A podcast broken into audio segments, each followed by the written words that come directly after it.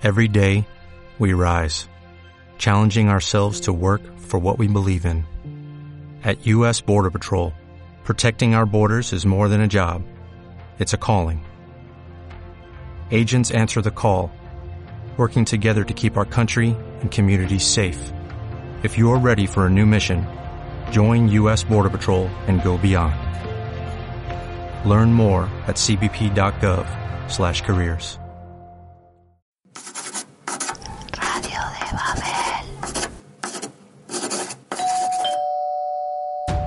Hola, yo soy Ajeno al Tiempo y en esta ocasión te quiero recomendar 12 películas de suspenso y terror que podés ver completamente gratis en Pluto TV.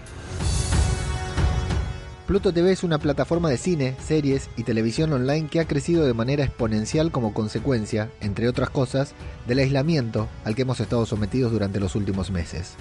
Después de agotar los catálogos de Netflix, Amazon Prime Video y Disney Plus, aquellos que tienen la suerte de tenerlo disponible, ¿no? Pluto TV se presenta como una alternativa con una característica muy particular. Es totalmente gratis. No te sorprendas, a través de convenios con diferentes compañías, y sí, hay que decirlo, con anuncios comerciales durante la reproducción, la plataforma nos permite disfrutar de un catálogo muy variado para alternar con las grandes tanques de otras plataformas. En Pluto TV no vas a encontrar ni los lanzamientos más importantes ni los títulos más conocidos, pero resulta ideal para esos momentos en los que ya no sabes qué otra cosa ver porque te terminaste la temporada completa del piso eslava en apenas un fin de semana. Es por eso que hoy te vamos a recomendar 12 títulos muy interesantes que podés encontrar completamente gratis en Pluto TV. Número 1. Don Kill Cazador de Demonios, de 2016. El protagonista es nada más ni nada menos que Dolph Lundgren, y qué mejor plan podés imaginar que ver a Iván Drago pateando traseros diabólicos. En esta película, Landgren interpreta a Jebediah Woodley, un cazador de demonios dedicado a perseguir al ser que se cobró la vida de su padre mientras se enfrentaba a todo tipo de seres diabólicos. No esperes grandes efectos visuales ni demasiados giros de guion, hemos contado solamente uno y justo al final. Pero podemos garantizarte que vas a disfrutar de una gran cantidad de vísceras desparramadas, cabezas reventadas y tripas por doquier. Número 2. Stakeland, Tierra de Vampiros, de 2010. Los infectados no se convierten en zombies sino en vampiros. Estados Unidos ha quedado devastada y un joven huérfano junto a un experimentado cazador deciden emprender su camino hacia Canadá. ¿Canadá? Sí, hacia Canadá, con la esperanza de encontrar algún sitio en el que poder vivir a salvo de los chupasangre. La película pasó desapercibida por los cines, pero viéndola en perspectiva a la fecha de su estreno, es una película que planteó temas abordados más tarde en éxitos como The Walking Dead. La relación entre los protagonistas a lo largo de su camino es lo más importante de la trama, ya que, en un mundo derrumbado, intentarán conservar con relativo éxito su vida y su humanidad. Vale la pena ver Stakeland, no solo por sus grandes escenas de acción y violencia, también porque está filmada con una calidad que no podríamos imaginar antes de comenzar a verla. Hasta acá todo muy lindo, ¿no? Pero me imagino que te estás preguntando si no vamos a recomendar ningún título clásico. Bueno, toma los siguientes. Número 3. Hellraiser, de 1987. Puedo asegurar, sin absolutamente ningún temor a equivocarme, que pocas veces estuve tan cerca de cagarme encima como viendo esta película. Recuerdo exactamente la noche y la videocasetera en la que la vimos junto a mis amigos de Lanús. Creo que tardé 10 años en volver a sentarme a ver una película de terror después de algunos de los sustos que me dio esta película. Es raro imaginar que alguien no la haya visto, pero seguro que entre nuestros oyentes más jóvenes existe alguien que todavía no le ha dado una oportunidad. Animate y permitite conocer a Pinhead. Te aseguro que no te vas a arrepentir. Número 4. Sheepers Creepers, de 2001. Fue todo un acontecimiento en 2001 tuvo una fuerte campaña publicitaria y fue furor entre los jóvenes apasionados por las historias de terror. Incluso fue elogiada por la crítica del momento señalándola como uno de los grandes títulos del género. En ella acompañamos a los hermanos Jenner mientras son perseguidos por un extraño ser a lo largo, muy largo, de una carretera. Es una de las primeras películas de Justin Long y cuenta con una atmósfera que genera mucha tensión aunque no esté sucediendo nada.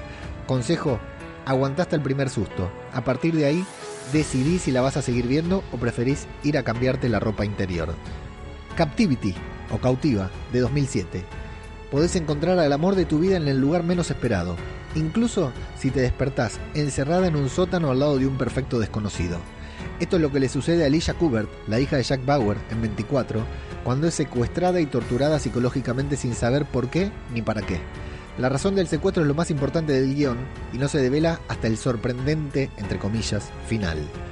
Las críticas destrozaron la película y sus protagonistas han sido tan elogiados como criticados por sus interpretaciones, pero existen dos motivos muy importantes por las que te recomendamos ver Captivity. Primero, estuvo nominada a Peor Película del Año. Segundo, está protagonizada por la eternamente hermosa Elisha Kubert. A ver, amigos, estamos hablando de terror. ¿A qué hora vamos a recomendar una de zombies para ver en Pluto TV? Por supuesto que esto no sería Radio de Babel si no hablamos de zombies, así que vamos a meternos de lleno en el tema. Número 6. Rec, 2007. No muchas veces Hollywood intenta hacer una nueva versión de una película sin lograr mejorar a la original. Esto pasa porque Rec es inmejorable. Fue en 2007, cuando el cine español nos dejó a todos con la boca abierta al estrenar esta película de zombies en la que nos metemos en el cuerpo de un equipo de periodistas que quedan aislados cuando un edificio completo es puesto en cuarentena. Rec marcó un antes y un después en el cine de terror, de zombies y en el cine español. Tiene tres secuelas y es una cita imprescindible para cualquier fanático del género. Número 7. Zombie Hunter, de 2013. Imagínate que Robert Rodríguez se puso a dirigir una película de zombies y contrató a Dani Trejo para el papel principal. Promete, ¿verdad? Bueno, vamos a confesarte que no la dirige Robert Rodríguez, pero que te va a gustar igual. El personaje de Dani Trejo se llama Jesús, es cura y se dedica a cazar zombies. Si necesitas alguna explicación más sobre las razones para ver esta película, quiere decir que no es para vos. Número 8. Abraham Lincoln, Cazador de Vampiros, de 2012. Hace un tiempo, en radiodebabel.com, te contamos la historia de Seth Graham Smith, este autor norteamericano que se hizo famoso uniendo géneros que, a primera vista, no tienen nada que ver entre sí, como la película de la que estamos hablando, y Orgullo, Prejuicio y Zombies. Según el mismo Graham Smith cuenta, la idea golpeó su cabeza en cuanto entró a una librería y vio los dos libros más vendidos del momento, la biografía de Abraham Lincoln y Crepúsculo. Dos más dos son cuatro, pensó Seth, y se puso a escribir una historia en la que el presidente protege a su nación de un ataque de vampiros. Es un film muy entretenido, con mucho ritmo y buenas escenas de acción, pero sin dudas, lo mejor son las referencias históricas que el autor incluyó a lo largo de todo el argumento. Número 8. Ethan Lake, 1976. Top Hooper es el director de, entre otras, La Masacre de Texas y Poltergeist. No, no fue Spielberg quien dirigió Poltergeist, o sí y con este clásico de 1976 volvió a intranquilizar al espectador mostrando que los seres más despreciables pueden ser encontrados en cualquier sitio. La acción sucede en un hotel, también en Texas, cuyo dueño utiliza a sus clientes para alimentar a su particular mascota, un cocodrilo. Es una película ideal para los fanáticos del terror clásico y de las escenas de violencia y gore sin sentido. Si estás en alguno de estos grupos no dejes de verla y por favor intenta que nunca nos encontremos en un hotel en el medio de la nada. Número 10. Frozen, de 2010. Tranquilos, en esta película no vas a encontrar a ninguna princesa cantando libre soy, pero sí vas a ver a tres adolescentes quedando varados en una aerosilla. No hay demonios, no hay vampiros, no hay zombies, pero sí mucho frío y desesperanza cuando pasan las horas y nadie viene a rescatarlos. Es una de esas películas en las que resulta imposible no pensar en lo que uno haría en esa horrible situación y con el correr de las horas y el frío, la desesperación, la nuestra y la de los protagonistas, no hace más que aumentar. Sugerencia, si la vas a ver en el sillón, no te olvides de llevarte la mantita. Número 11. Identity. Un grupo de coloridos personajes quedan varados en uno de esos pequeños moteles de ruta en los que más vale morir que tener que pasar la noche allí, porque seguramente igual vas a morir, pero de manera violenta. En medio de una larga noche, alguien comienza a cazar a los protagonistas provocando que duden hasta de su propia sombra.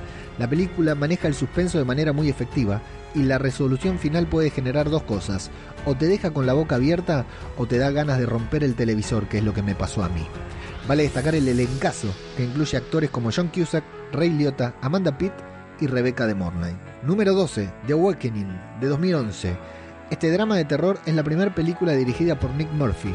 Está protagonizada por Rebecca Hall y en la película también podemos ver a Isaac Hempstead Wright, que es Bran de Juego de Tronos. Ambientada en 1921, la protagonista debe acercarse a un internado para confirmar que allí adivina si se sale con la suya o no. Lo bueno de The Awakening es la narración, lenta y perturbadora, que nos va guiando de manera paulatina hasta enfrentarnos a momentos de mucha tensión.